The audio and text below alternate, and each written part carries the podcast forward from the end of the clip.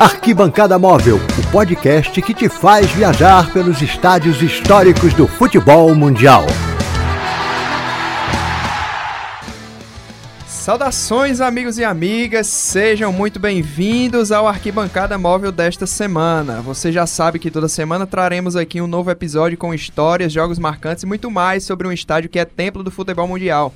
Você, amigo e amiga, nos encontra no Spotify e nos principais agregadores de podcast. Eu sou Diego Lima e apresento este podcast que te faz embarcar numa viagem pelos estádios históricos do mundo. Hoje vamos falar sobre ele, o Pacaembu. Começando o um novo episódio, vamos conversar aqui com quem está comigo, Anthony Medeiros e Pedro Henrique Brandão, preparados para o Pacaembu. Olá, Anthony. Olá, Diego. Olá, Pedro, que muitas, muitos jogos assistimos, né? Ouvimos no rádio também nesse, neste palco principalmente o Pedro, né? Pedro é paulista, né? Você reparou pelo sotaque, né? Ele tem muitas histórias também sobre o Pacaembu. De todo modo, vai ser muito bacana contar esse estádio que está no coração do paulista e também de quem gosta mesmo desse esporte. E vamos contar histórias também de outros esportes, né? Teve um evento que o Pacaembu foi fundamental para que ele acontecesse e não necessariamente recebeu eventos envolvendo o futebol. Esperamos aqui que você traga muitas histórias inéditas, Pedro. Você está bem? Muito bem, amigos. Satisfação mais uma vez aqui com vocês. Satisfação mais uma vez está chegando aí ao pessoal que com paciência nos ouve e nos acompanha. E a pergunta era se eu estava preparado para o Pacaembu? Sim. Mais do que preparado, meu querido. Eu diria, inclusive, que é o episódio que eu mais me preparei. Ih, vamos para três horas hoje. Estudei e pratiquei. Aulas de campo, inclusive. No campo. Muito bem, então. Faz todo sentido. Passadas as apresentações, então vamos começar o nosso trabalho. O nosso arquibancada móvel de hoje faz uma parada na capital paulista para visitar um dos mais tradicionais palcos do futebol brasileiro. O Pacaembu não à toa é o nosso primeiro estádio brasileiro por toda a sua relevância no cenário nacional hoje batizado como Paulo Machado de Carvalho, e a gente vai explicar já e já o porquê da mudança de nome mais pra frente aí. O velho Pacaembu já recebeu jogos de Copa do Mundo, já foi considerado o maior e mais moderno estádio da América Latina, além de ser a casa de uma série de conquistas internacionais dos clubes brasileiros que remontam às maiores glórias de várias torcidas. E como de costume, você vai conhecer a ficha técnica do estádio, história, curiosidades, vai curtir o nosso tradicional Como Era o Mundo estrelando Anthony Medeiros e também relembrar alguns jogos marcantes no estádio municipal Paulo Machado de Carvalho. Vem conhecer essa história aí com a gente e você já vai entrando no clima deste arquibancada móvel com o vozeirão do Edson Sorriso, o narrador oficial do Pacaembu, que dá as boas-vindas ao estádio. Este é o Estádio Municipal Paulo Machado de Carvalho o seu, o meu, o nosso Pacaembu, pensando no seu bem-estar. Iniciando pela ficha técnica, é com você, Pedro. Olha, essa narração aí do Edson Sorriso, quem já esteve no Pacaembu é, vai lembrar da sensação da, da entrada no estádio ouvindo esse icônico slogan, né, bordão que ele criou, o meu, o seu, o nosso Pacaembu. É, e quem nunca teve lá, procure, porque mesmo pelo YouTube, emociona a história do Edson Sorriso, que é uma belíssima história. Vamos para a ficha técnica, então? Construção aconteceu entre os anos de 1936 e 1940. A capacidade atual do Pacaembu é de 37.730 lugares. Está localizado no bairro do Pacaembu, por isso herdou aí o apelido. O proprietário é a Prefeitura Municipal da cidade de São Paulo. O mandante é, hoje lá é a FPF, que é a Federação Paulista de Futebol, e eventualmente os quatro grandes times da capital também mandam ali seus jogos. O arquiteto responsável pelo projeto, na verdade, foi um escritório. É o Escritório Técnico Ramos de Azevedo, Severo e Vilares. A inauguração aconteceu no dia 27 de abril mas a partida inaugural foi acontecer só no dia seguinte. E a gente vai contar daqui a pouco por que, que tem essa diferença aí de um dia para o outro.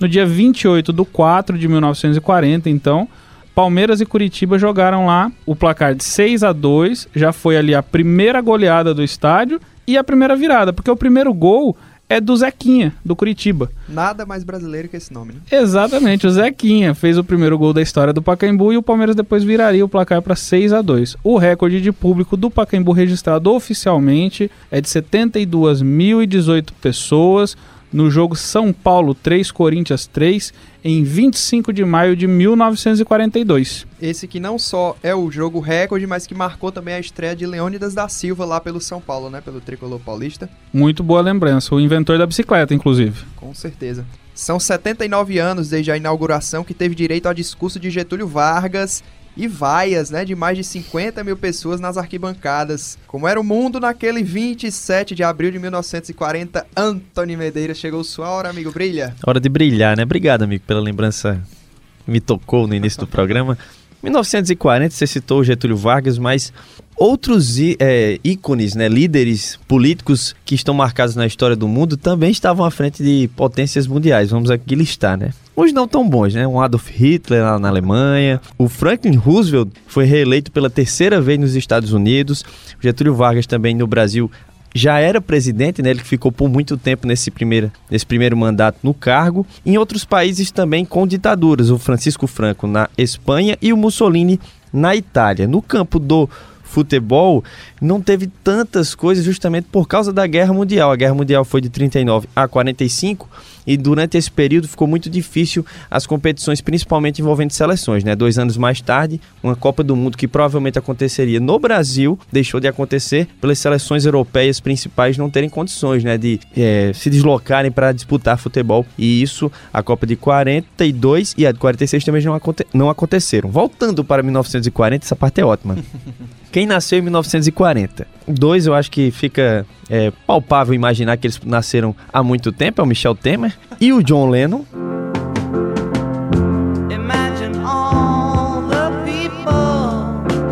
Dois caras assim que diferiram muito na sua importância para o mundo. E um, esse aqui não morre nunca, né? É o Chuck Norris, ele tem sim 79 anos, ele nasceu em 1940.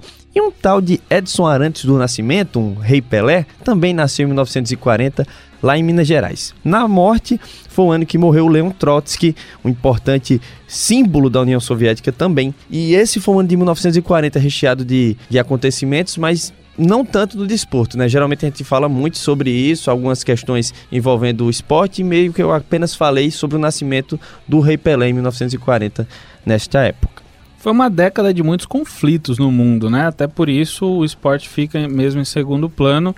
E é, é, a gente até tem que dar um jeito aqui de encaixar em algum programa isso as Copas que não aconteceram. Com certeza. 1942 e 46 deixaram de fora vários atletas importantes de um Mundial, como por exemplo Helene de Freitas, uhum. que é o primeiro grande jogador do futebol brasileiro, a gente pode dizer assim, o popstar né, do futebol brasileiro, e que não disputa uma Copa na sua carreira, porque ele explode ali, vamos dizer, a carreira dele na década de 30. Então, né? quando ele estava pronto, não tinha, é, não tinha competições para que ele defendesse a seleção nesse período, Exatamente. no caso. Né? E só para finalizar, aproveitar, já está estragando o tempo logo agora, dando chute no cronômetro. A maioria dos acontecimentos realmente na pesquisa foi sobre é, a Segunda Guerra Mundial. Então, como são muitos específicos, que é difícil separar um mas tem um que ele é praticamente é tão importante quanto a própria Segunda Guerra. Foi também em 1940 que foi aberto o campo de concentração de Auschwitz, na Polônia, que foi um dos principais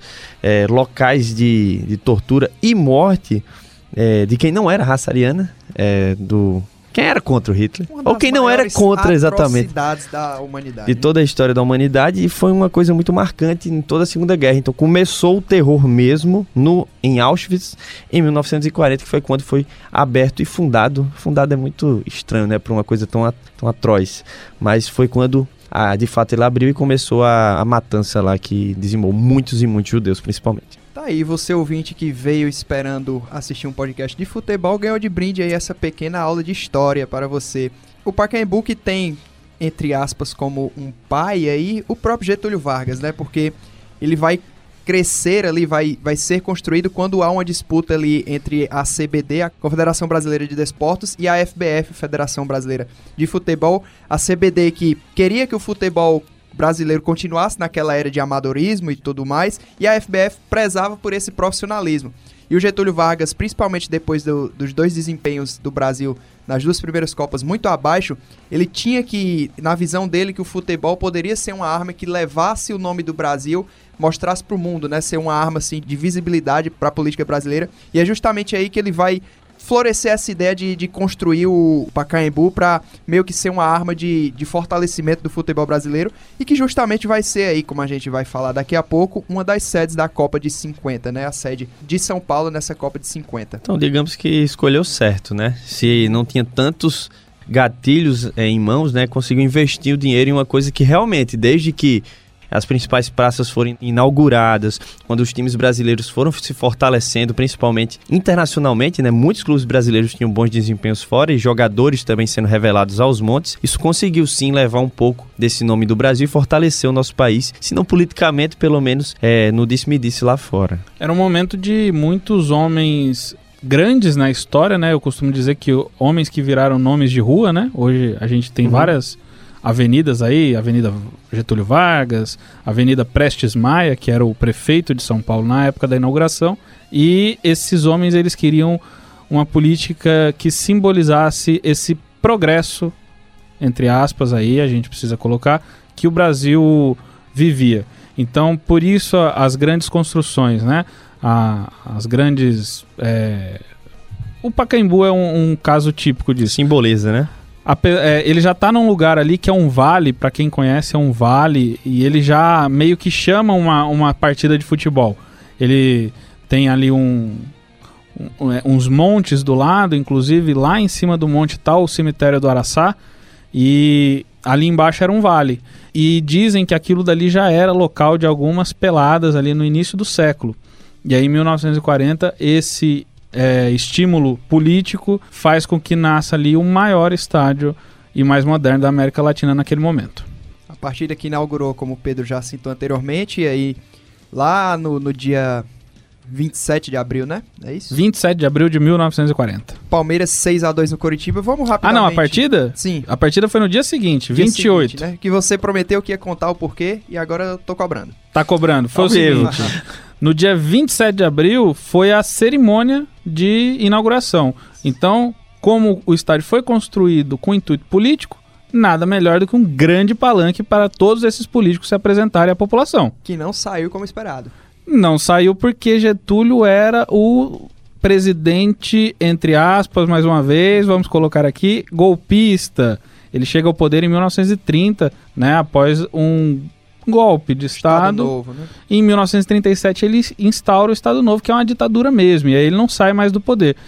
Só que lá em 1932, quando ele deu o golpe de 30, em 32 o, o Estado de São Paulo se revoltou contra o governo federal e tentou aí dar um golpe também, que foi a chamada Revolução Constitucionalista. Até hoje temos lá o feriado, dia 9 de julho é feriado estadual em memória dos revolucionários de 32 e Getúlio reprime fortemente essa revolução, tem muitas baixas no exército paulista e o paulista naquele momento tinha uma mágoa muito grande do Getúlio. E quando ele começa o discurso dele ao lado do governador de São Paulo, Ademar de Barros, e ao lado do prefeito da cidade de São Paulo, Prestes Maia, mais de 50 mil pessoas no estádio vaiam é, fortemente o Getúlio e uma outra atitude que era muito proibida na época era a exibição de bandeiras paulistas em público e a delegação do time do São Paulo entra em campo carregando uma grande bandeira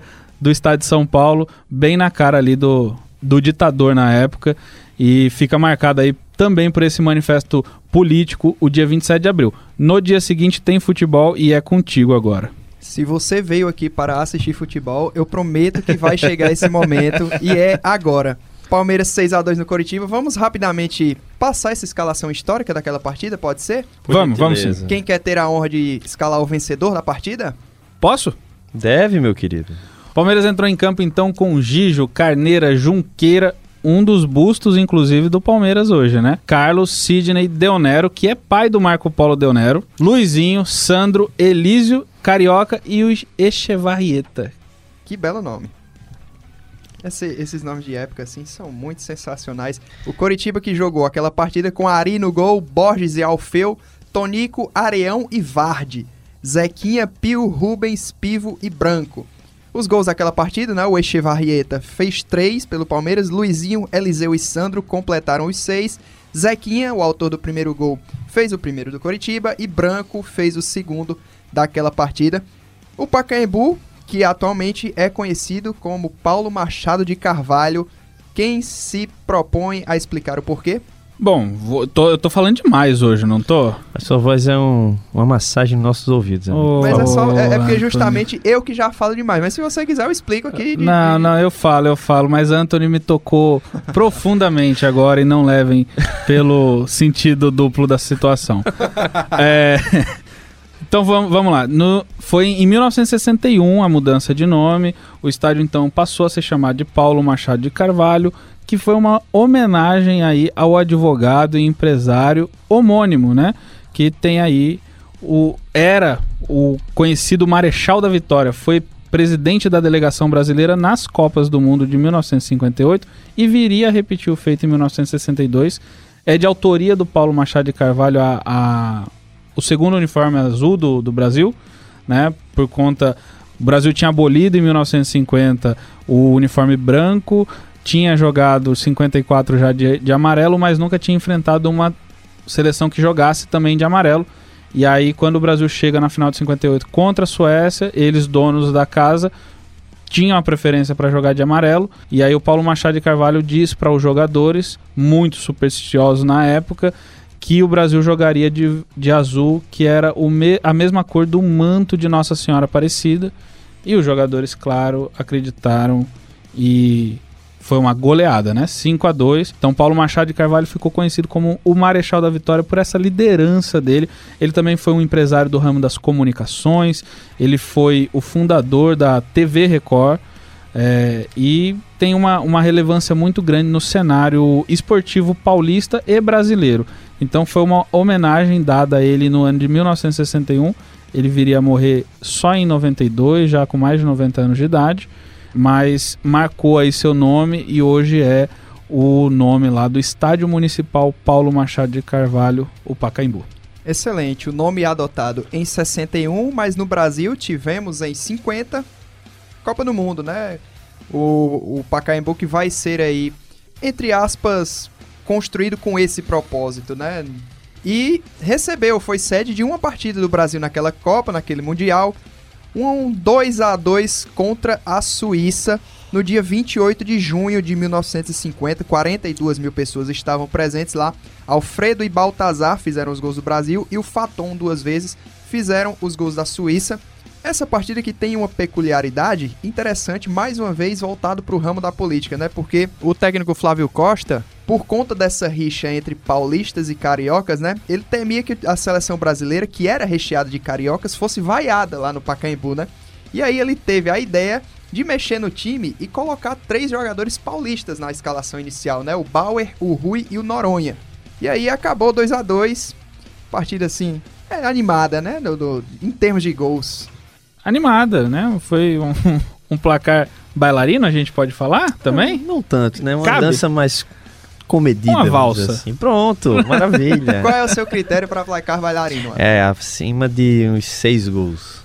Porque 2x2 é um placar Exigente, bonito, é um exigente. placar bonito, 2x2. É um placar bailarino, é uma coisa mais assintosa, 4x2, 5x4, 7x4. Tem um ritmo que eu acho que minha avó dançava, que era o dois pra lá, dois pra cá. Então é esse o ritmo, gente.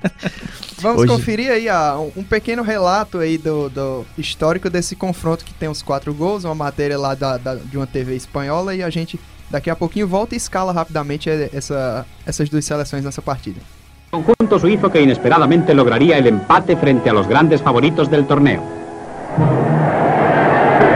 Se inicia el juego con gran dominio brasileño.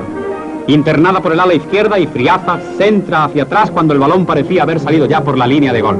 El extremo derecho Alfredo remata imparable el primer gol entre el estruendo de la torcida que en plena euforia dispara numerosos petardos.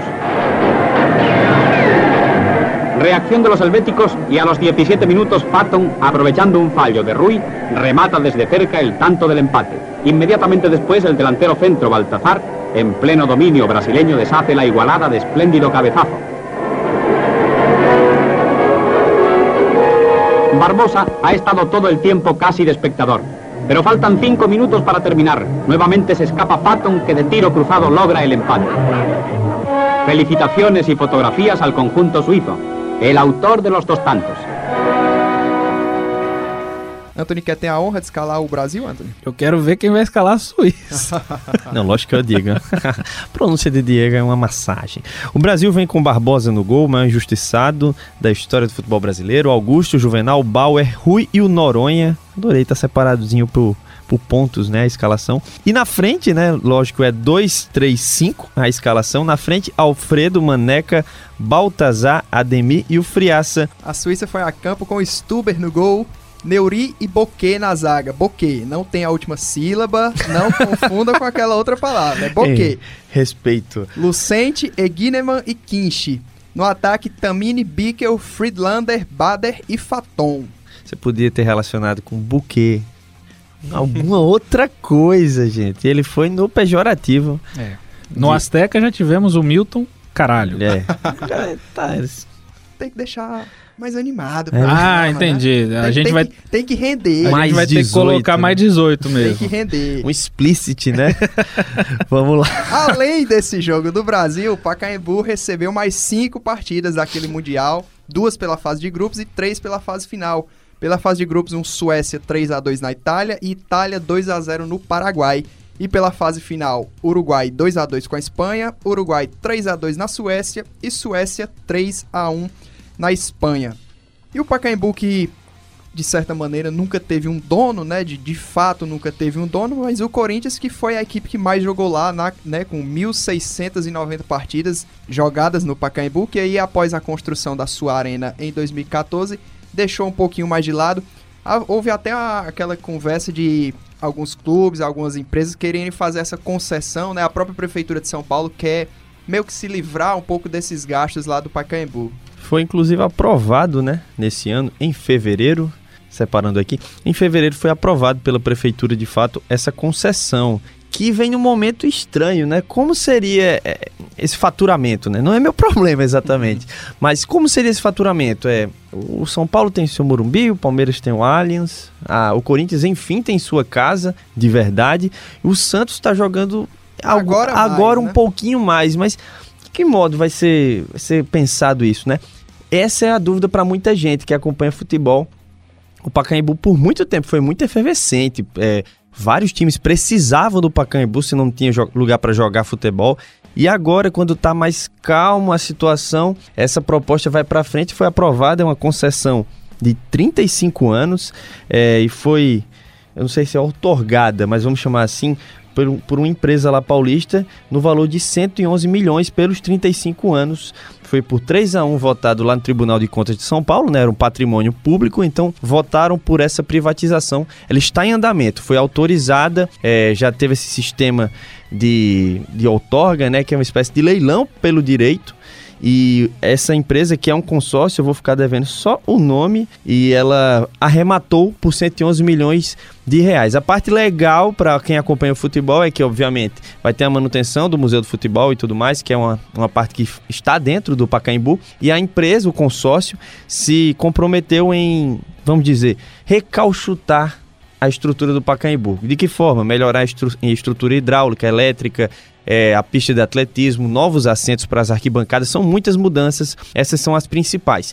Mas é isso que é a minha principal crítica, assim, de que modo vai ser monetizado isso, né? Lógico, eles devem ter, a, o consórcio deve ter um, um plano pra, para tal. Mas com futebol, será que só com futebol? E se não só com futebol, como seria essa forma de ganhar dinheiro? Vamos, vamos aguardar, né? Temos 35 anos para observar isso. Estamos quase com o ministro de, de esporte de São Paulo aqui, né? É, Gostou, rapaz? Aldo Rebelo. Estudando, né?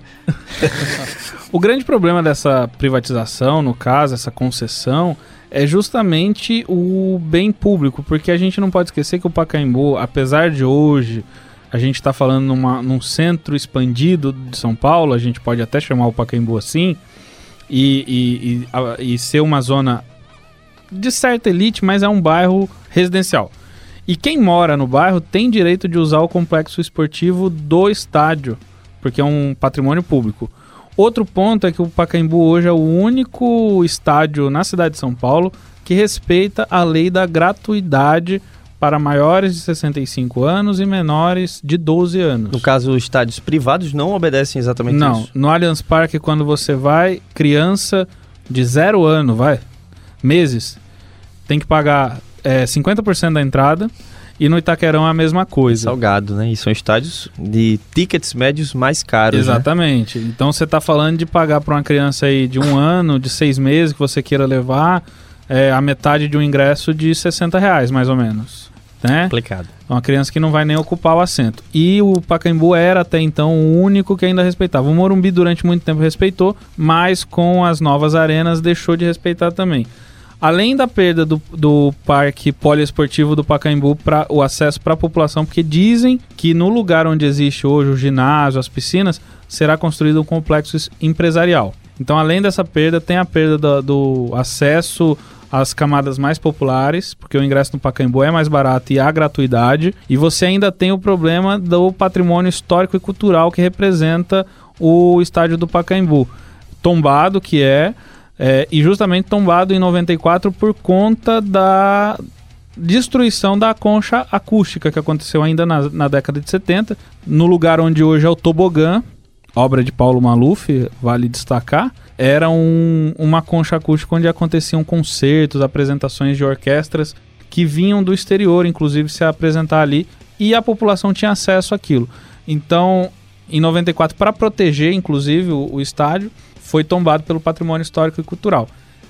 E para justificar isso, em 2008 foi construído lá o Museu do Futebol, que é bem na entrada da na Praça Charles Miller, que é a entrada principal, embaixo das arquibancadas você tem o Museu do Futebol, que é um local que guarda a memória mesmo do futebol que começa em São Paulo. Há alguns relatos de times é, na zona oeste do Rio, né, que teriam jogado antes daquela partida inicial no Palestra Itália em 1902, mas oficialmente o primeiro registro de partida oficial no Brasil é em São Paulo.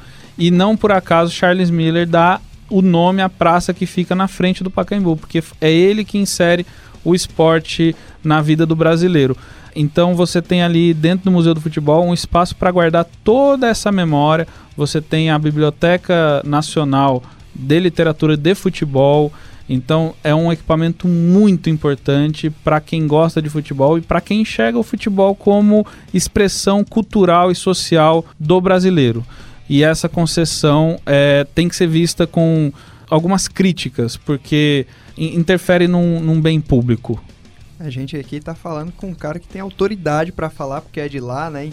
É, nem tem, tanto, nem tem tanto. Tem todo o entendimento de, de, desses trâmites aí. Mas voltando para dentro do campo, o Corinthians que foi quem mais jogou, mas não foi quem mais foi campeão no Pacaembu, né? Quem detém esse título aí é o Palmeiras, que foi Opa. campeão 13 vezes lá dentro. O Corinthians tem 9, o Santos 8 e o São Paulo 6 conquistas. O Pacaembu também que foi lá da, entre aspas, final do Pan-Americano de 63, né? Que era disputado em pontos corridos, mas aí a última rodada reservou um Brasil e Argentina brigando pelo título, né? O 2 a 2 acabou garantindo o título para a seleção brasileira contra a Argentina que defendia o seu título. E além do futebol, os Jogos Pan-Americanos de 63 foram realizados, foi realizada a sua cerimônia de abertura e encerramento dos jogos, que para variar foi uma lavada né, dos Estados Unidos. O Brasil acabou ficando em segundo no quadro de medalhas, mas a cerimônia, as cerimônias foram realizadas no Pacaembu. E o legal foi a participação de índios carajás que acenderam a chama de uma forma totalmente típica e fizeram a festa da, da população que acompanhou e, segundo relatos, lotaram o Pacaembu, principalmente na cerimônia de abertura, é, dando uma importância que esse torneio ainda não tinha à época, né? Para se ter uma ideia, é, envolve nações de toda a América do Sul, Central e do Norte, participaram apenas 21. Hoje você tem muito mais países que participam de fato, as condições eram outras, mas tudo mais. Mas mesmo assim, sem esse apelo tanto dos atletas, é, a população paulista abraçou esses Jogos Pan-Americanos de 63, principalmente indo para todos os eventos esportivos e abertura e encerramento.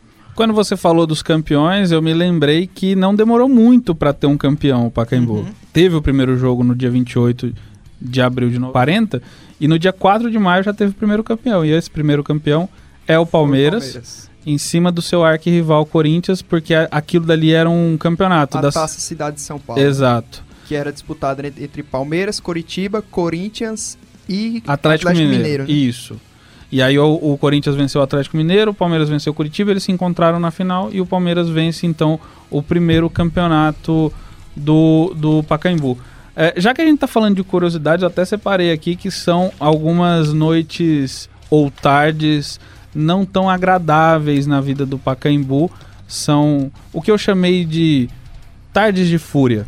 São as invasões de gramado e as grandes brigas né, que o, o estádio presenciou aí nesses quase 80 anos de história. Teve a noite das garrafadas, que foi uma eliminação. Não eliminação, né? O, o Corinthians perdeu o primeiro jogo no mata-mata de Libertadores para o Flamengo por 2 a 0 E naquela época se vendia bebida em garrafa ainda dentro do estádio.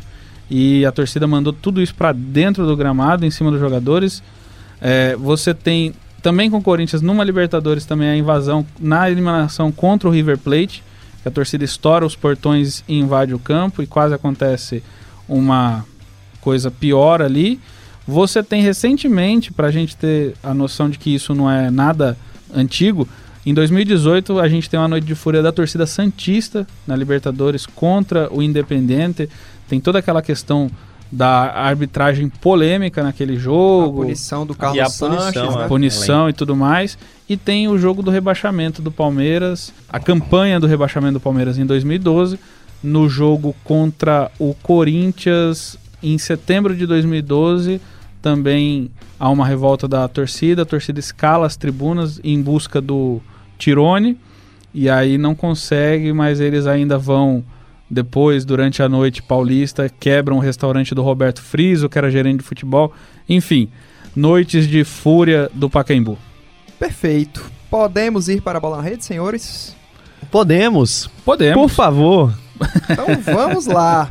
É sempre bom lembrar também, primeiramente, que todos os anos o Pacaembu é a casa da decisão do mais importante torneio de base do país, né? A Copa São Paulo de Juniores, disputada no primeiro mês do ano e que tem a finalíssima sempre no dia 25 de janeiro, dia do aniversário da cidade de São Paulo. Além disso, também não menos importante, é sempre bom lembrar também que o Pacaembu recebe o evento da instituição GRAAC, né? O Grupo de Apoio ao Adolescente e à Criança com Câncer, que é um jogo ali festivo com ex-jogadores e jogadores em atividade, que é em prol da conscientização e mobilização das pessoas sobre a importância do diagnóstico precoce do câncer infantil, né? Que é realizado aí desde 2010 e é sempre um, um sucesso lá, né? Além de ser o primeiro grande palco de muitas estrelas do futebol brasileiro, o Pacaembu, ao longo desses quase 80 anos de história, também foi a casa de títulos importantes de grandes clubes. A gente fez aqui uma seleção minuciosa dos jogos históricos do Pacaembu, então vamos começar.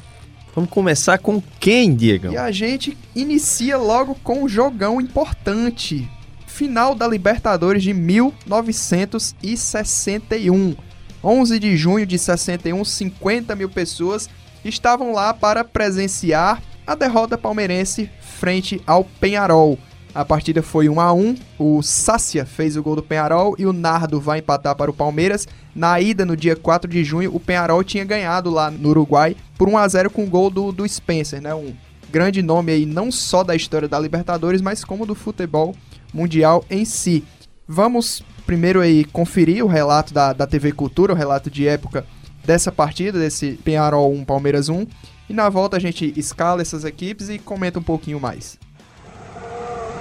O Pacaembu da velha concha acústica se vestiu totalmente de verde para acompanhar a segunda partida da série final entre Palmeiras e Penharol. No primeiro jogo em Montevidéu, o Penha venceu no fim, 1 a 0. E agora era tudo ou nada. E aí está o Sacia fazendo o gol do Penharol, um belo passe do Spencer. Veja aí, Spencer, equatoriano. Assim encheu o pé, a bola passou por baixo da travessão, furou a rede e saiu. Não, de fato a rede era de nylon estavam estreando essas redes e o chute muito forte, violento, e ela para ele passou. As contusões também, porque o atacante. Opa, opa, olha aí.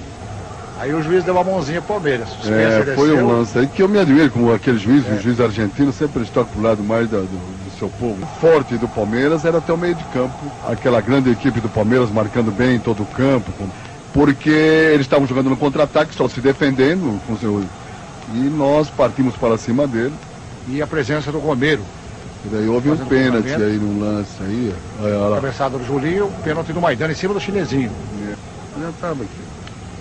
Seu juiz. E aí o gol do Nardo. Empatando. Quem chama o Palmeiras?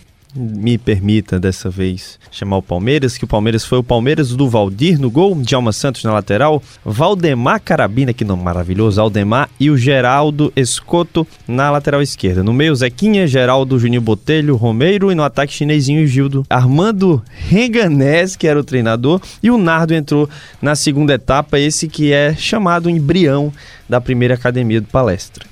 O Penharol que foi a campo para aquela partida com Maidana no gol, Martínez, Cano, Matossas e Gonçalves, Aguirre, Cubidia, Ledesma, Alberto Spencer, Sácia e Roya, o técnico o Roberto Scaroni.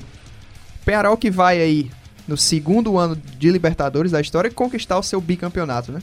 Era um Penharol muito forte, né? Já tinha ganho 60, ganha 1961, chegaria ainda na final de 62 Dois contra, contra o Santos, Santos. né? E perderia. Mas era um, um grande, um grande time e você tem também um Palmeiras do outro lado com figuras aí como Djalma Santos, Julinho Botelho, Chinesinho, como o Anthony bem disse, embrião daquela primeira academia mesmo e que perdeu ali no detalhe, né? Tinha time para ganhar esse título, mas ainda não tinha como demorou muito, né, para os times brasileiros terem esse molejo internacional que o Santos vai ter em 62 e 63, mas muito em função do grande time que tinha, né? O time muito superior que tinha com o maior da história, Pelé, né? Mas você tinha Pepe, você tinha Dorval, Mengalvio, enfim.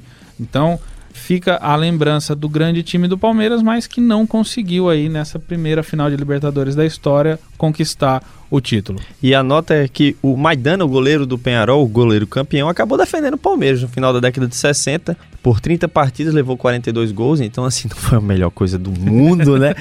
Mas se fez presente entre 65 e 67. Bacana aí. Nosso primeiro jogo, começamos bem, né? A história do Pacaembu. E- Vamos melhorar agora. E para a segunda final, é o segundo jogo, outra final, né? Dessa vez a final do Campeonato Brasileiro de 94 e a gente tem logo um derby paulista, né?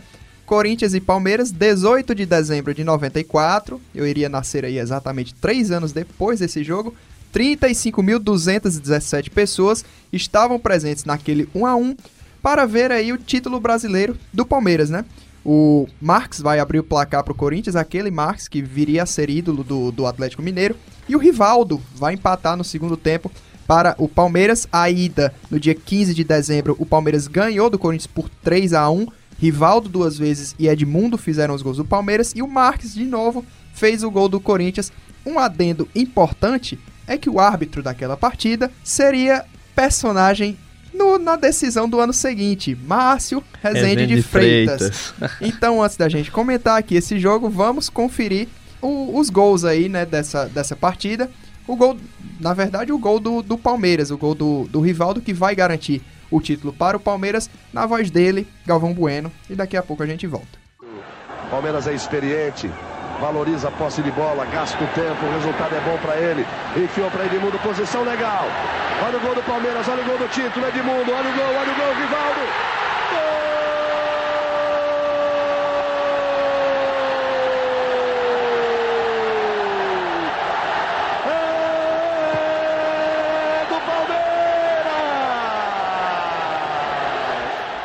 É! Eu escalo o Corinthians, quem quer ter a honra de escalar o Palmeiras pode ser o Pedro, né? Corinthians que jogou aquela final com o Ronaldo no gol, Ronaldão, Paulo Roberto, Gralac, Henrique e o Branco, Branco ele mesmo da seleção brasileira, Zé Elias, o Zé da Fiel, Luizinho, Marcelinho Paulista e Souza. O ataque aqui era um confronto de dois ataques muito poderosos, né? Marcelinho Carioca e Viola, o técnico do Corinthians era o Jair Pereira, que colocou no decorrer da partida o Tupanzinho e o Marques, que viria a fazer o gol da equipe corintiana. Bom, um Corinthians sensacional que você falou, mas tinha do outro lado um Palmeiras Ainda mais sensacional. né? espetacular. Com Veloso no gol, Cláudio Antônio Carlos, Kleber e Wagner faziam a linha, a linha defensiva, César Sampaio, Flávio Conceição e Zinho fechavam o meio-campo.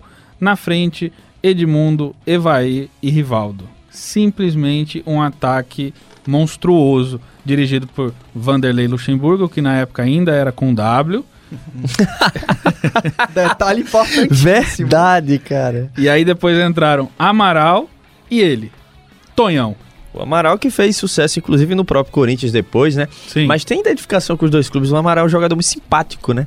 Sim. Quem, quem, não, quem não teve o Amaral no seu clube tem tristeza. e quem teve tem muita é, fe- é, felicidade por tê-lo, né? Não um jogador que realmente desperta ódio por ter passado por fulano, ciclano, beltrano, né? O Amaral que no Corinthians, muitos irão lembrar daquele elástico humilhante que ele leva do, do Romário, Do né? Romário, Ele do disse que foi aquele elástico que deixou o olho dele torto. E ele tem histórias incríveis, né? Quem quiser aí, procure também no YouTube aí, Amaral e o Forró do Gesso. O Forró do Gerson. É sensacional. Você acabou de entregar a história, né? que é Exato, exatamente assim. Já não precisa mais ir procurar. É, É, e foi o jogo do bi brasileiro do Palmeiras, né? isso. Então é importante dizer isso. O, o primeiro já tinha sido importante, o fim da fila e tudo mais. Já era aquela equipe muito boa. Só que foi em cima do Vitória, né? Que era um bom Vitória, mas era o Vitória. Era um Vitória que tinha Dida, tinha Edilson, Vampeta né? também. E apesar disso, foi como lavar, é, se lavar com água benta, vamos dizer assim, esse título em cima do Corinthians, porque era um, um bom Corinthians e era o Corinthians, Corinthians. no palco que o Corinthians se acostumou a jogar, mas o Palmeiras também é o maior campeão, então teve um gosto pra lá de especial e projetou muita gente é, para nos anos subsequentes, além de alguns fazerem boas campanhas pelo próprio Palmeiras, é uma carreira internacional. Vanderlei Luxemburgo, inclusive, né, é, mostrou isso em outros clubes também. Teve até um sucesso, vamos dizer assim, fora do país. Um, um momento de muitos derbys, né? Muitos Palmeiras e Corinthians, Corinthians e Palmeiras, é, e muitos de- decisivos, né? Eles decidiram a- o, o Paulista de 93, o Brasileiro e o Rio São Paulo de 94, o Paulista de 95, enfim, até chegar naquele jogo que é chamado Jogo do Século do futebol brasileiro, que são as quartas de final da Libertadores de 99. Em todos, a torcida, quase todos, tirando a final de 95, o- a torcida palmeirense sai mais contente aí no final. O Anthony foi brilhante quando falou dentro de um palco que ficou muito caracterizado e próximo do corintiano, que em algum momento ali apelidou o Pacaembu de saudosa maloca, né? A Sim. gente tem que fazer esse registro aqui também. Como o palmeirense também depois apelida de o querido Porquembu, né? Temos que ressaltar também a grande atuação do Veloso nessa partida, né? No gol do Marques, a- o gol é originado de uma falta do Marcelinho Carioca, que ele faz uma defesa sensacional e dá azar aí que a bola acaba pegando na trave e voltando pro meio da área pro Marques completar. E ele faz outra defesa em outra falta do Marcelinho, uma falta jamais lá pro bico da grande área, que ele vai buscar lá no ângulo, assim, uma defesa espetacular. E um jogo de três expulsões, né? O Branco e o Luizinho foram expulsos pelo lado do Corinthians e o Zinho pelo lado do Palmeiras. É, e como batia na bola o Marcelinho Carioca, não? É um negócio assim extraordinário. Fechamos esse jogo, podemos avançar? Com Fechamos. Como antecipado, final do Campeonato Brasileiro de 95. 17 de dezembro de 95, 31.488 pessoas estavam naquele Pacaembu para presenciar uma das arbitragens mais polêmicas das histó da história dos campeonatos brasileiros, né? Santos 1, Botafogo 1. O Túlio vai abrir o placar para o Botafogo e o Marcelo Passos vai empatar para o Santos. Na ida, no dia 14 de dezembro, o Botafogo bate o Santos lá no, no Rio.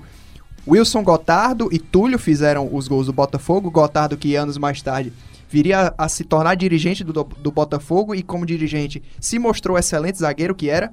E o Santos vai diminuir aí com o gol do Giovani, o Messias. A arbitragem polêmica por quê? O Santos precisava da vitória simples, né? Por um gol para ser campeão. E o que é que aconteceu? O Túlio vai abrir o placar com um gol impedido. No gol do Santos de empate do Marcelo Passos, na jogada ali da linha de fundo do Marquinhos Capixaba, ele acaba carregando a bola com a mão. E no final da partida, quando estava 1 a 1 que o gol daria a vitória e o título para o Santos, o Camando Caia vai fazer o gol, o Márcio Rezende de Freitas vai chamar para ele, que ele depois ele, ele dá uma entrevista que eu daqui a pouco eu Você ia falar o nome de um outro árbitro ruim aí, hein? Também, Marcelo de Lima Henrique. Mas é, vamos, vamos na fila, vamos por ordem, né? Que aí o, o Márcio Rezende de Freitas vai chamar pra ele, vai dizer que tava impedido, só que não tava. Que depois, com estudos aí, viram que o Camanducaia tava com 59 centímetros de, de vantagem pra ele, né? Um bebê de seis meses. A gente vai conferir aí depois dessa, dessa comparação É um maravilhosa. brincante, meu Deus. A gente vai conferir o, o gol do Túlio contra, contra o Santos, o gol que, que importa, que deu o título aí pro Botafogo. E daqui a pouco a gente comenta mais sobre esse jogo. Minutos, primeiro tempo, 0 a 0. Vem bola na área do Santos. Túlio, Donizete, Gonçalves, todo mundo por lá. O cruzamento, Jamir. Túlio vai fazer. Gol!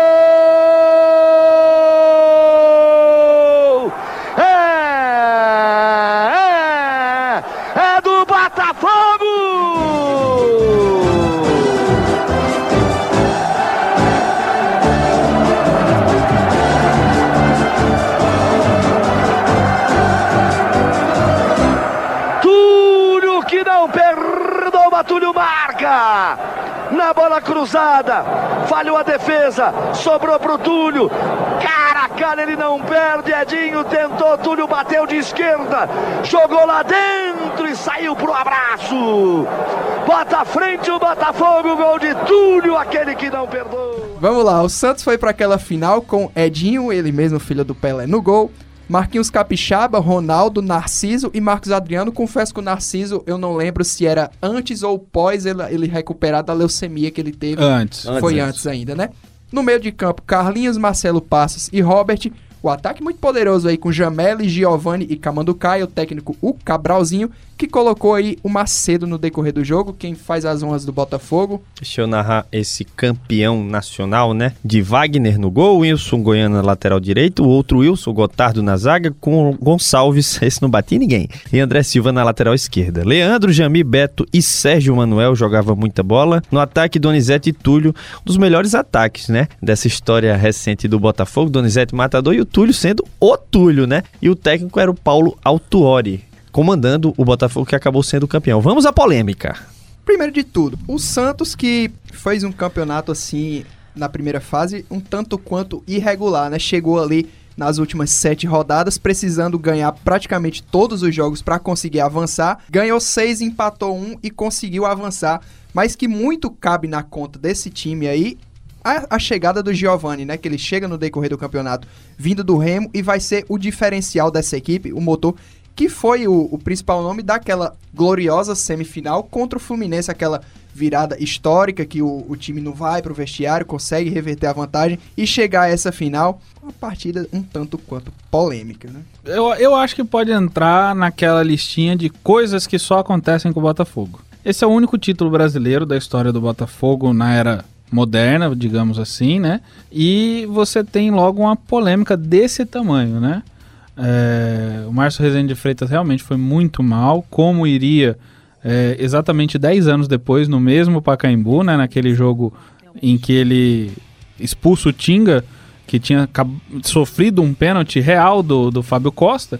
E, e Márcio Rezende de Freitas sempre foi esse, esse árbitro polêmico, esse árbitro a gente não pode falar o que o pessoal na arquibancada fala, né? Aquela velho, velha homenagem, né? Que fazem pro, pro árbitro, mas que errou. Errou muito nos três gols da partida, ele errou. E o, o título acabou indo para aquele Botafogo que tinha o cara que é a identificação do Botafogo nos anos 90, que é o Túlio Maravilha. né? É sensacional a média do Túlio, né? Com esse gol na final aí, eram 25 jogos e 23 gols, né? Você vai falar a entrevista, Diego? A, entrevista de a Márcio entrevista Rezende? do, do Márcio Rezende de Freitas. Antes, me permita só, porque Por é sobre polêmica. Muitos botafoguenses, eu tenho muitos amigos botafoguenses, eu tenho muitos amigos botafoguenses. Eu, eu tenho muitos amigos Eu botafoguenses. acho que pode fazer uma sessão no Guinness pra isso, né? Pessoas que têm mais pessoa que tem mais amigos botafoguenses. Um grande abraço a Oh, todos. Para com isso que os botafoguenses não vão mais assistir. Vão sim, programas. porque é tudo com carinho. O- É. o- um deles E tem pouco botafoguense no mundo que é muito especial botafoguense. É verdade. Um desses, um desses amigos mostrou uma questão especial sobre lances que não são midiáticos nesse jogo, não para justificar. Para mostrar como a arbitragem foi ainda mais desastrosa.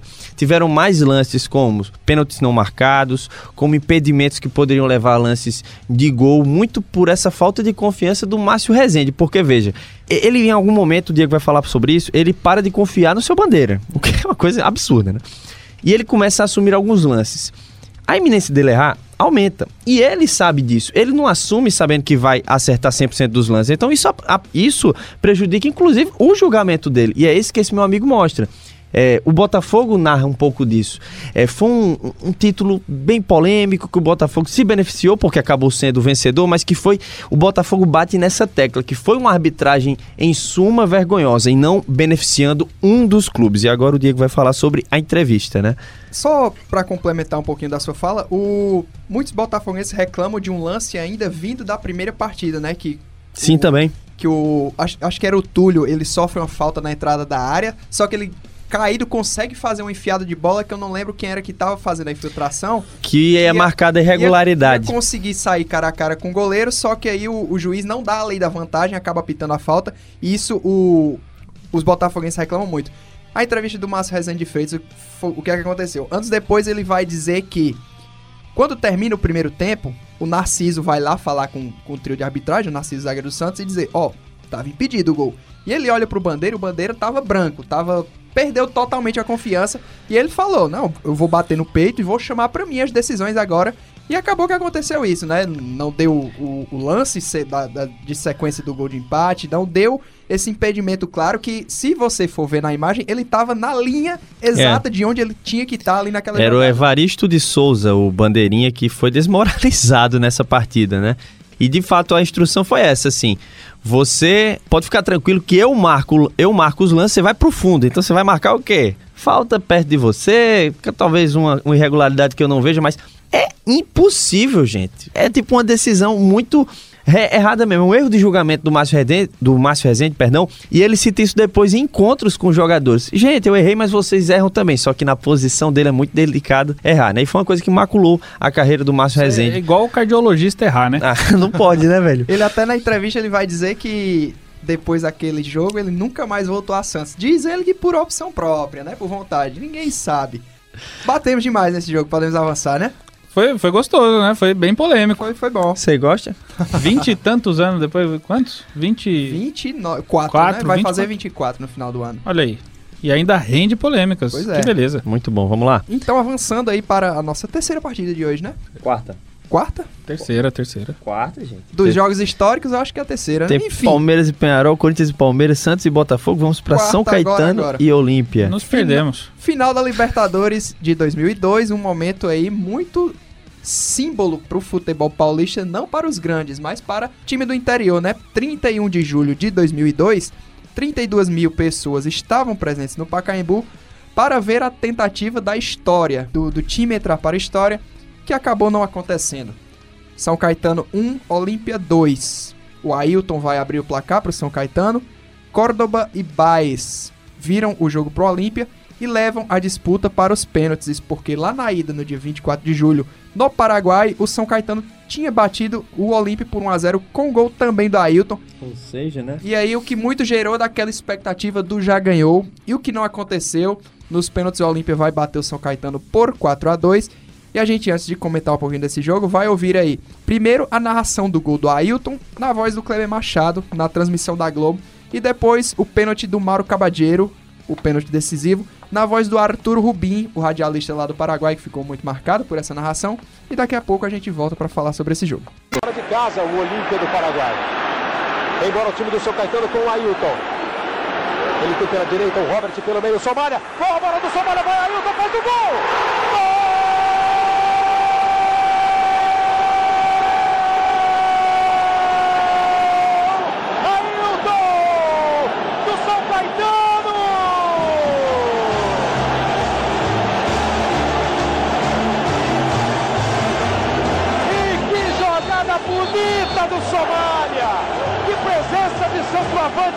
Bem colocado, nada egoísta, que sabe quando é hora de ajeitar para quem vem mais bem colocado. Lindo lance do Somália, golaço do São Caetano pela construção da jogada. 32 minutos. Ailton termina. El país lo festeja. El país lo festeja.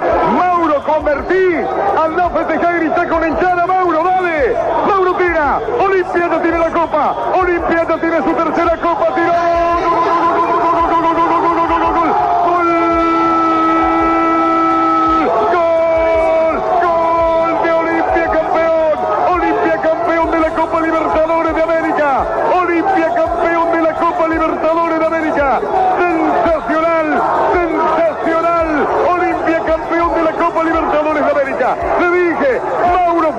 La hinchada de cana. A un costado en la tribuna. Grande, enorme Olimpia. Fantástico Olimpia. Olimpia campeón de la Copa Libertadores. Vamos escalar primeiro. Quem vai de São Caetano? Pode ser você, Pedro, por favor? Vamos lá. O São Caetano foi a campo com Silvio Luiz no gol, Russo, Daniel, Dininho e Rubens Cardoso fechavam a linha defensiva. No meio-campo, Marcos Senna, Adãozinho, Ailton e Robert. Lá na frente, Anailson e Somália. O técnico era Jair Pisserni, que ainda colocou em campo Wagner, Serginho e o Marlon. O Marcos Senna, que não é aquele Marcos Senna e nem é parente daquele. O Robert, que é aquele do Santos. E o Somália, que eu confesso que não sei se é aquele que o Joel Santana pede pra chamar. Não, não é. Esse Somália é um atacante. Um atacante também forte. E inclusive vou falar um pouco sobre isso depois. O Olímpia foi a campo para aquela partida com Tavarelli no gol, Issassi, Cáceres, Celaya e da Silva, Enciso, Quintana, Ortema e Córdoba, o ataque com Miguel Benítez e Baez. O técnico era ele, Nery Pumpido, que colocou no decorrer do jogo o Mauro Cabadeiro, o Rodrigo Lopes e o Franco. Minha observação aí é sobre exatamente isso. Você pega a escalação do, do São Caetano do 1 ao 11, todo mundo jogou desse time aqui, falando de jogadores que surgiram pro futebol. Todo mundo jogou o que podia no São Caetano. Jogadores como, vamos lá, Silvio Luiz saiu, foi pro Vasco, não jogou nada perto do que ele era no São Caetano. Daniel e Dininho foram pro Palmeiras, esforçados, mas nem perto da dupla de zaga que eram no São Caetano. Rubens Cardoso, esse teve alguma importância no cenário nacional, há de se dizer, pode ter um debate, mas jogou muito bem no São Caetano. Marcos Senna dispensa porque não é aquele.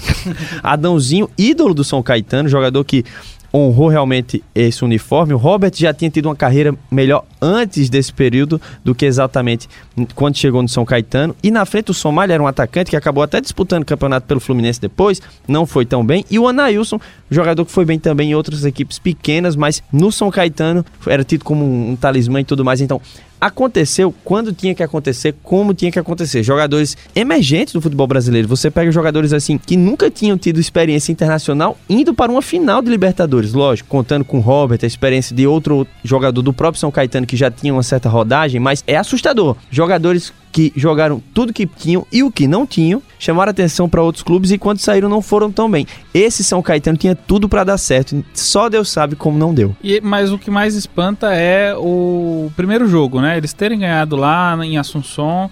E aí volta, e aí o, o Pacaembu recebeu naquele dia todas as torcidas que você possa imaginar. Tinha gente com camisa do Santos, do São Paulo, do Corinthians, do Palmeiras. E naquele dia, a velha máxima de Galvão Bueno valeu. São Caetano era o Brasil Era o Brasil. Muito, muito porque São Paulinos e Palmeirenses tinham a piada de que o São Caetano ia ganhar a Libertadores primeiro que o Corinthians. Exatamente, tinha isso também. Mas acaba decepcionando muito por conta disso mesmo. Ninguém ali tinha experiência internacional. Os jogadores que estavam ali jogaram o melhor momento da sua vida ali mesmo e acabaram perdendo nos pênaltis, num, num descuido ali.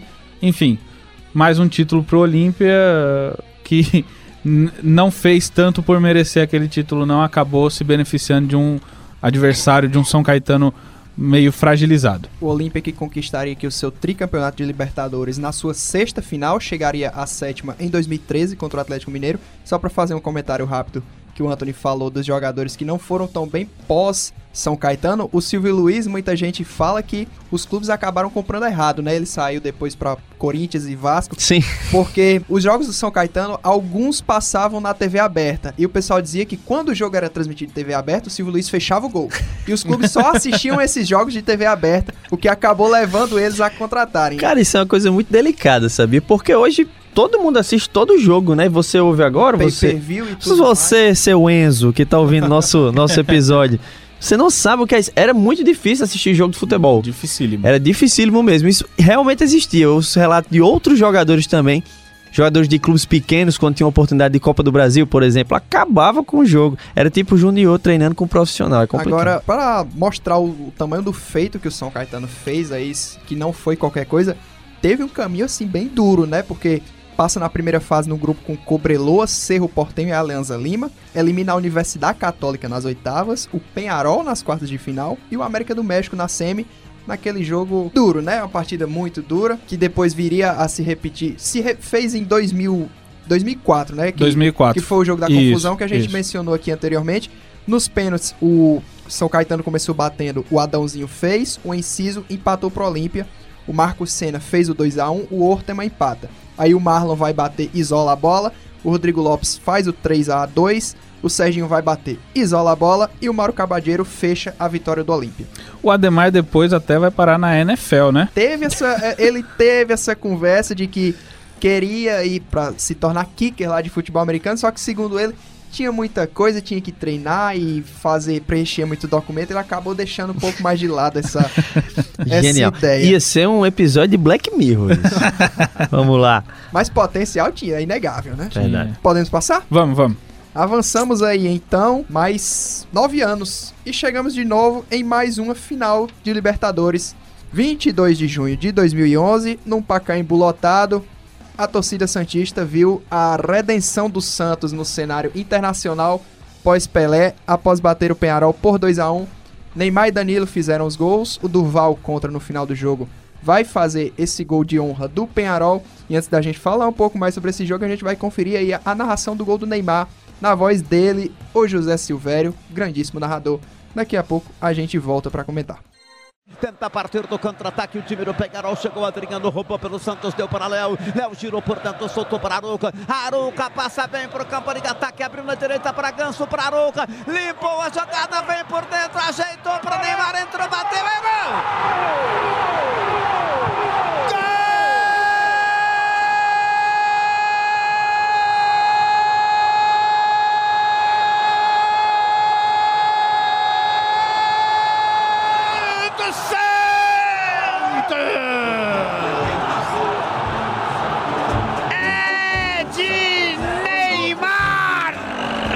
Camisa 11.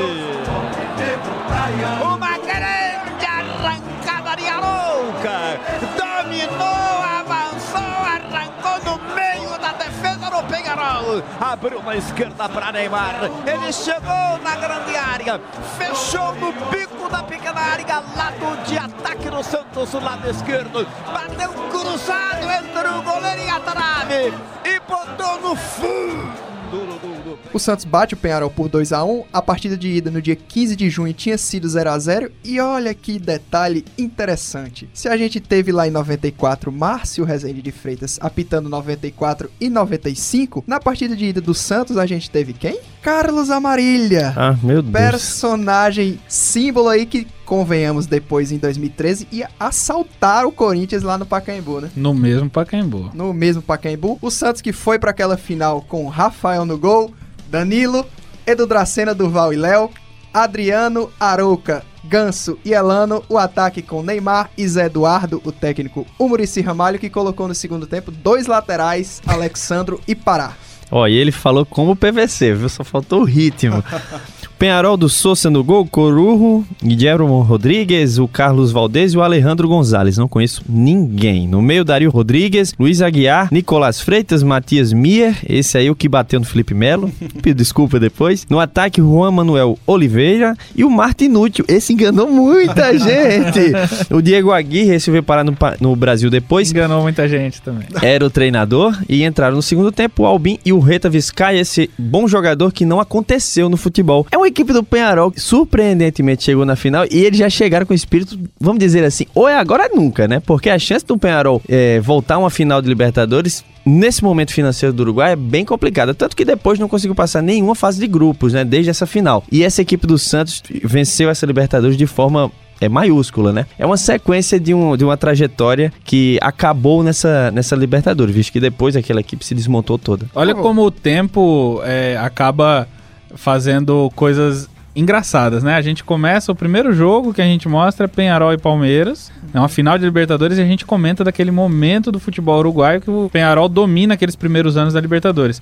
E Anthony acaba de dizer que o Penharol chega em 2011 pro agora ou nunca. Ou a gente ganha essa ou a gente nunca mais vai chegar numa final de Libertadores. E é exatamente isso. O futebol uruguaio, apesar de ter sido reestruturado pelo Oscar Tabares na divisão da, da seleção, mas nos clubes tá completamente acabado o futebol uruguaio. E não mudou muito, né? Da, você pega aquele cenário de 2011 pra cá. Ah, piorou. Piorou, inclusive. De dinheiro mesmo, né? Você pega um jogador assim. O Martinúcio, gente, era, um, era, um, era muito bom jogador. Ele era bom, entendeu? Ele me enganou também. Uhum. Martinúcio, você quebrou meu coração. Ele era muito bom jogador. Mas ele ganhava uma micharia lá. Então era muito fácil convencer ele. Teve um leilão aqui, é verdade, e acabaram trazendo pro Brasil. Palmeiras foi mais um dos jogadores que Palmeiras acabou perdendo graças a Deus. E mas era muito fácil tirar um bom jogador do futebol uruguaio. Isso acontecia justamente isso. É, você fazia alguma coisa no Uruguai, você saía do futebol uruguaio. Você ia para a Europa, para assim, futebol asiático, para o próprio Brasil. Alguns jogadores vieram parar aqui.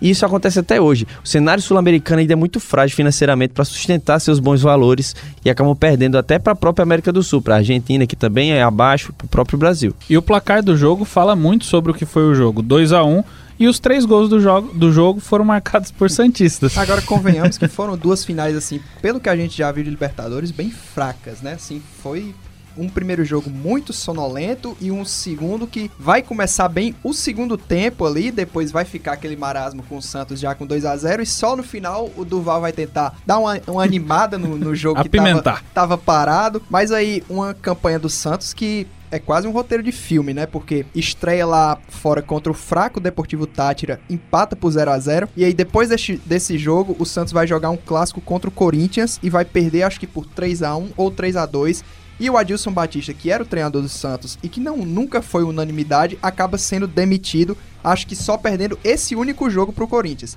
E aí depois vai assumir o Marcelo Martelotti, o auxiliar, que vai comandar o Santos no jogo contra o Cerro em casa. O Santos em casa vai empatar por 1 a 1 contra o Cerro Portenho, vai jogar fora contra o Colo-Colo e vai perder por 3 a 2 e aí depois vai chegar o Murici Ramalho, que vai comandar o Santos na, naquele jogo contra o Cerro Portenho, que o Santos precisava ganhar a qualquer custo, e sem o Neymar. O Neymar não, tava, não, não jogou essa partida e conseguiu essa vitória por 2 a 1 num golaço do Danilo, um chute de canhota muito bonito de fora de área, e gol do Michael Leite. O Michael Leite que tá perambulando aí pelo futebol mexicano. E aí depois avança, pega América do México nas oitavas, vão ser Caldas nas quartas, volta a enfrentar o Cerro Portenho em dois duros jogos, ganha por 1 a 0 no Pacaembu, vai jogar lá no Paraguai, empata por 3 a 3 e chega nessa final contra o Cerro Portenho, assim, um caminho bem tortuoso. A gente lembra daquela polêmica do Neymar contra o Colo-Colo na Vila, que ele vai fazer o gol, coloca a máscara e é expulso e complica muito a vida do Santos dentro daquela fase de grupos. É ridículo essa expulsão. É, a impressão que tinha, é uma campanha, você pega assim, hoje você faz o Santos do, do, do Neymar, né? Porque foi mesmo no período ali, pós-lesão do Ganso. Foi a coroação da geração Neymar e Ganso. Né? Você vai, caramba, a Libertadores foi tão difícil assim, mas é, é, parecia a impressão que o Neymar sabia que ia ganhar aquela Libertadores. Parecia uma coisa certa. E o roteiro é assustador o quanto foi difícil. Mas o futebol jogado, a efetividade, o quanto eles produziam, convertiam, eram eficientes. Além de um bom futebol, que foi resgatado com o Murici Ramalho, parecia que aquela Libertadores era feita para o Santos. O azar foi do Penharol, né? Que conseguiu, aos trancos e barrancos, é, no melhor estilo uruguaio, chegar a uma final, mas enfrentou talvez uma das melhores equipes do Santos é, dessa história mais recente. Roteiro realmente de Hollywood, digno de Oscar. Agora, roteiro de Oscar de melhor diretor, é, ator, coadjuvante e todos os Oscars que você puder elencar aí, a gente vai falar no próximo jogo, não é isso? Agora sim. Adorei a deixa. E a gente avança só um aninho. Final da Libertadores de 2012, mais uma vez um Pacaembu lotado com quase 40 mil pessoas para, enfim, ver a libertação da equipe corintiana Emerson Sheik duas vezes vai fazer os gols do 2 a 0 do Corinthians contra o Boca Juniors na partida de ida. A partida aconteceu no dia 4 de julho, né, de 2012. Foi o nascimento ida, do Romarinho. Data da independência dos Estados Unidos também, né? Porque não, mas já estamos falando de história desde o começo do programa, mais um aqui. Na ida, no dia 27 de julho, lá na La Bombonera, 1 a 1 Boca e Corinthians, o Roncalha faz o gol do Boca.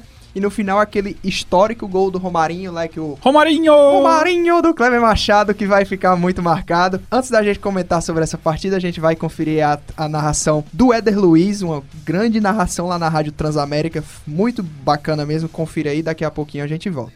Emerson, Emerson chega, recuperou, desceu, preparou, invadiu, grande,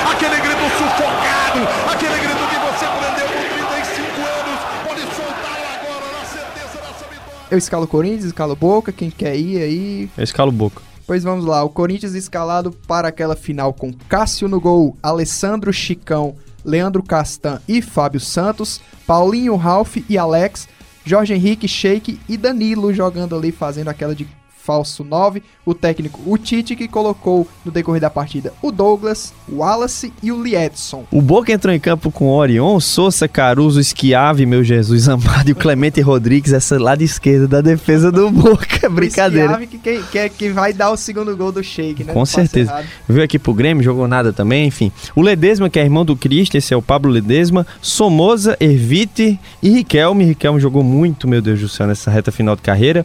Pablo Mouche e Santiago Silva eram os atacantes do Julio César o Falcione.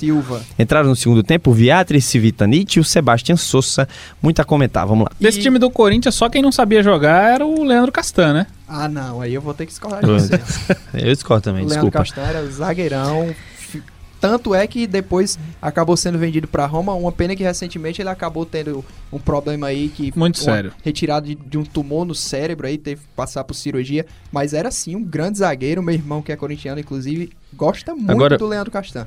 Você pega esse time do Corinthians, é impressionante como ou o Jorge Henrique corria, ou acabou, Jesus. O time era. Jorge Henrique e Emerson jogadores de velocidade, mas se não é infiltração do Paulinho nesse time, não existia as coisas. Ó, vamos pegar essa final. Ralf e Paulinho de volantes, o Paulinho filtrando, o Ralf ficando mais na contenção. O Danilo tava de centroavante. Então o que aconteceu? O Alex de meia, Jorge Henrique de um lado, o Emerson Sheik do outro. Emerson Sheik fez os dois gols, mas um time muito parado com o Alex, com o Danilo. Não tinha tantas alternativas com velocidade. Impressionante como o Tite precisa disso, né?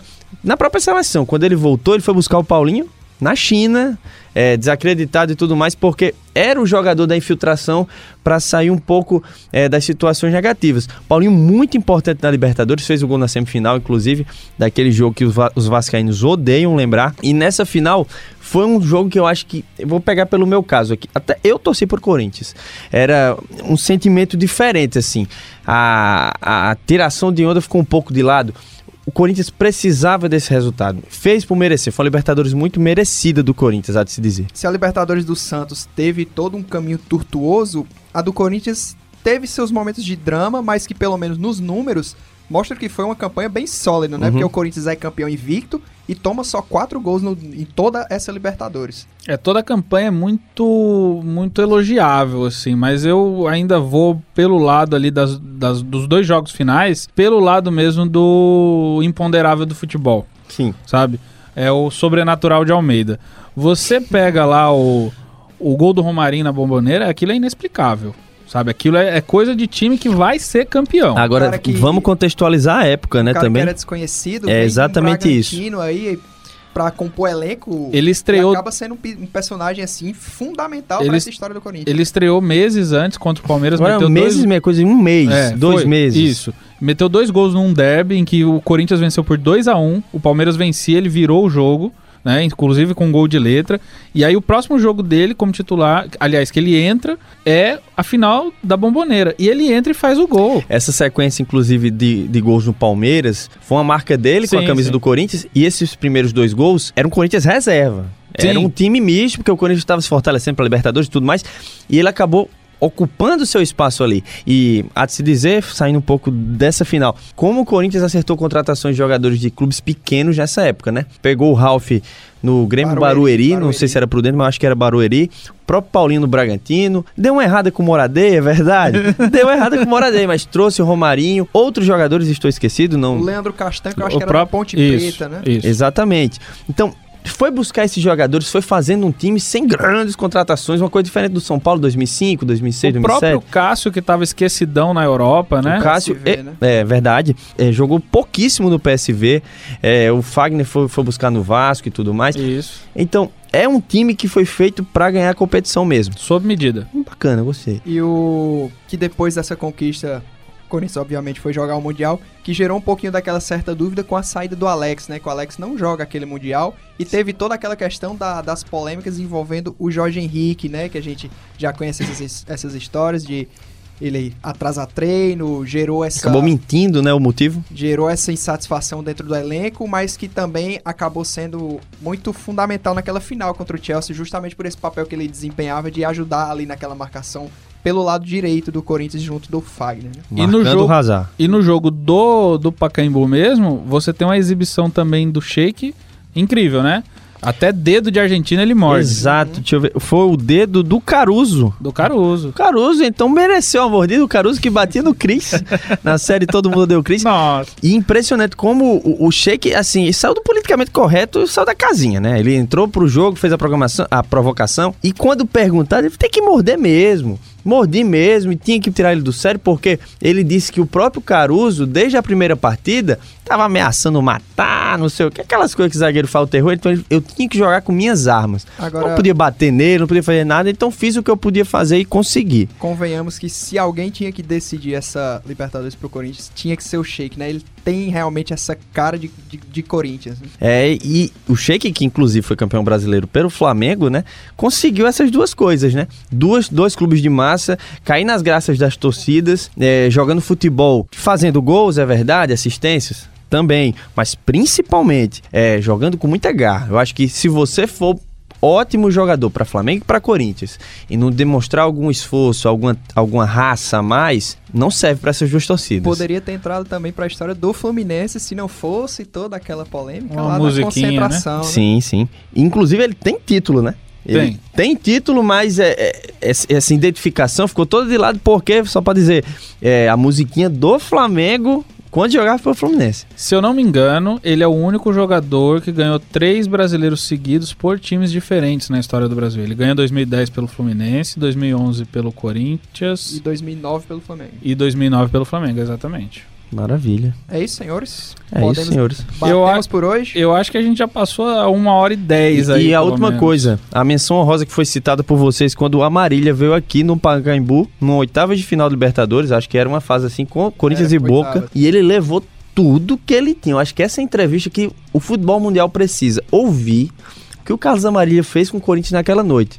Porque foi gol anulado, falta invertida, erro de, de deixar os jogadores do Corinthians totalmente fora de si, que desencadeou na, na, na desclassificação do Corinthians perto do Boca, um gol espírita do, do Riquelme, um cruzamento que a bola acabou entrando, mas foi, no na minha lembrança de arbitragem, assim, a pior arbitragem que eu vi em um jogo internacional. Foi assintoso mesmo e foi no Pacaembu, acho que no, no ano seguinte, em 2013. Talvez pior até do que o Baldo Aquino na Bomboneira em 2000, Palmeiras e Boca na final da Libertadores. Mas isso talvez seja assunto para um outro Volta episódio, para né? Próximo episódio. Só para registrar aqui o último registro, claro, porque a gente tem que fazer um recorte muito grande para fazer essa síntese aqui nesse pouquinho mais de uma hora que hoje a gente tá passando bastante, inclusive, peço perdão aí ao, a quem tá acompanhando, que é o jogo de despedida que marcou a despedida do Pelé do futebol brasileiro. Ele ainda jogaria depois na Vila, mas esse é o jogo que ele realmente se apresenta despedindo. No, a, quando é anunciada a substituição dele, ele se ajoelha no centro do gramado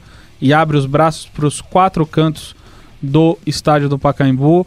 Naquela imagem que rodou o mundo como a despedida dele do futebol brasileiro. Depois ele vai para o Cosmos. Então, só para fazer esse registro mesmo, mas tem, claro, muito mais história A gente nesse vai, estádio. vai colocar aí uma pequena sonora desse momento Ah, aí, muito que é- obrigado. que é realmente muito histórico. o, o Pelé que era carrasco do Corinthians, né? São 50 jogos na história e 50 gols do Pelé contra o Corinthians. É o maior carrasco do Corinthians. E que nesse jogo específico acabou vendo a história ao reverso, né? Perdeu o jogo por Per- 1x0. perdeu por gol 1 a do 0. Rivelino, né? Exatamente. Então vamos conferir aí a, a última sonora do nosso programa, a sonora do, dessa despedida do Pelé. E daqui a pouco a gente volta para encerrar o nosso programa. Mas uma imagem ficou na memória de todos. No meio de campo, Pelé pegou a bola, se ajoelhou, abriu os braços e agradeceu. Pelé diz adeus ao futebol, minha gente. Só antes da gente encerrar, lembrar aí outros jogos que acabaram ficando de fora, mas nem por isso não são históricos. É bom lembrar que em 2011, na última rodada do Campeonato Brasileiro, o Corinthians vai ser campeão jogando lá. Confesso que não lembro se foi um pouco antes ou um pouco depois desse jogo que o Dr. Sócrates acaba falecendo. Foi no né? mesmo dia. Foi no mesmo dia? No domingo de madrugada, 4 de dezembro, ele faleceu. E aí há a homenagem no jogo à tarde em que os jogadores do Corinthians levantam o braço naquele símbolo que o Sócrates sempre fez. o 0 a 0 entre Corinthians e Palmeiras, que acabou dando o título para o Corinthians, que disputava ali contra o Vasco. O Vasco acabou não conseguindo derrotar o Flamengo lá, na, na- lá no Maracanã na outra partida e acabou ficando com o vice-campeonato. O Santos acaba ganhando a Recopa de 2012 lá também. O Corinthians ganha a Recopa de 2013 contra o São Paulo no mesmo Pacaembu. Por que não citar o Palmeiras é campeão da Série B de 2013 lá no Pacaembu? Na antepenúltima rodada ganha de 3 a 0 do Boa Esporte. E por fim aí, talvez, acho que até caberia ter entrado nesse nosso, nesses jogos históricos, mas é porque o volume ia ficar muito grande, não dava, não dava para realmente entrar, mas por que não citar o Ituano, campeão paulista de 2014, contra o Santos lá nesse Pacaembu, um surpreendente Ituano que vai bater nos pênaltis o Santos, o, o Neto, que estava envolvido no acidente da Chapecoense, acaba perdendo o último pênalti, e o time de Itu acaba sendo campeão. E as finais de 2010 do Paulistão, né? Santo André e Santos também. As duas finais disputadas no Pacaembu também. Sim. Uma lembrança notável dessas finais. Uma das melhores da história recente do Paulistão. Então chegou a hora aí do nosso apito final na Arquibancada Móvel dessa semana. Eu lembro a você que estamos no Spotify e aqui deixo o convite para que você acompanhe as nossas redes sociais e compartilhe com os seus amigos. Eu, Diego Lima, me despeço. O Arquibancada Móvel volta na semana que vem e nós esperamos vocês. Valeu, Pedro. Valeu, Diego. Valeu, Anthony. Muito obrigado a quem nos acompanhou. Foi uma satisfação muito grande poder falar do Pacaembu, um estádio em que particularmente eu já estive muitas vezes, já passei muita chuva lá, já peguei muita chuva, já peguei muito sol na cara, já passei muita raiva, é, já tive muitas alegrias também. É uma experiência muito legal ir ao, ao Pacaembu, desde o trajeto, ah, até mesmo a experiência de estar ali na porta, ali na, na Praça Charles Miller, comendo um dogão pressado, tomando aquela cervejinha ali na frente. Então, é, é um estádio que me remete a muitas doces lembranças, sabe? E foi muito, muito, muito legal é, falar desse estádio aqui e partilhar isso com vocês e bater esse papo que hoje se estendeu, mas que foi muito legal mesmo. Muito obrigado, estou muito satisfeito por hoje. Até a que próxima. Maravilha. Valeu, Anthony. Valeu, cara. Já falei demais no programa, então continua ouvindo a gente, fortalece nossa página e segue o DE também no Instagram. Não vou dizer porque vai ficar muito longo aqui. Valeu, até a próxima. Lembrando que o Arquibancada Móvel é um podcast produzido por alunos do curso de jornalismo da UFRN dentro do programa Universidade do Esporte, o nosso DE que você já conhece e que vai ao ar nas noites de segundas e quintas-feiras na Universitária FM 88,9 às 8 horas da noite com live no perfil do Facebook do Universidade do Esporte. Siga, curta e compartilhe as redes sociais do DE. O Arquibancada Móvel tem a apresentação de Diego Lima, comentários de Antony Medeiros, redação de Pedro Henrique Brandão, produção de Gustavo Souza, vírgula, Obinho e o nosso apoio aqui nesse programa de hoje incondicional para o nosso querido amigo Felipe Lima que nos acompanhou aqui nessa gravação. A gente agradece de coração, Felipe. Muito obrigado a você que nos acompanhou até aqui esse final. Até a próxima. Um abraço para você, espero que vocês possam voltar aí na próxima semana. Valeu e até lá. Arquibancada Móvel, o podcast que te faz viajar pelos estádios históricos do futebol mundial.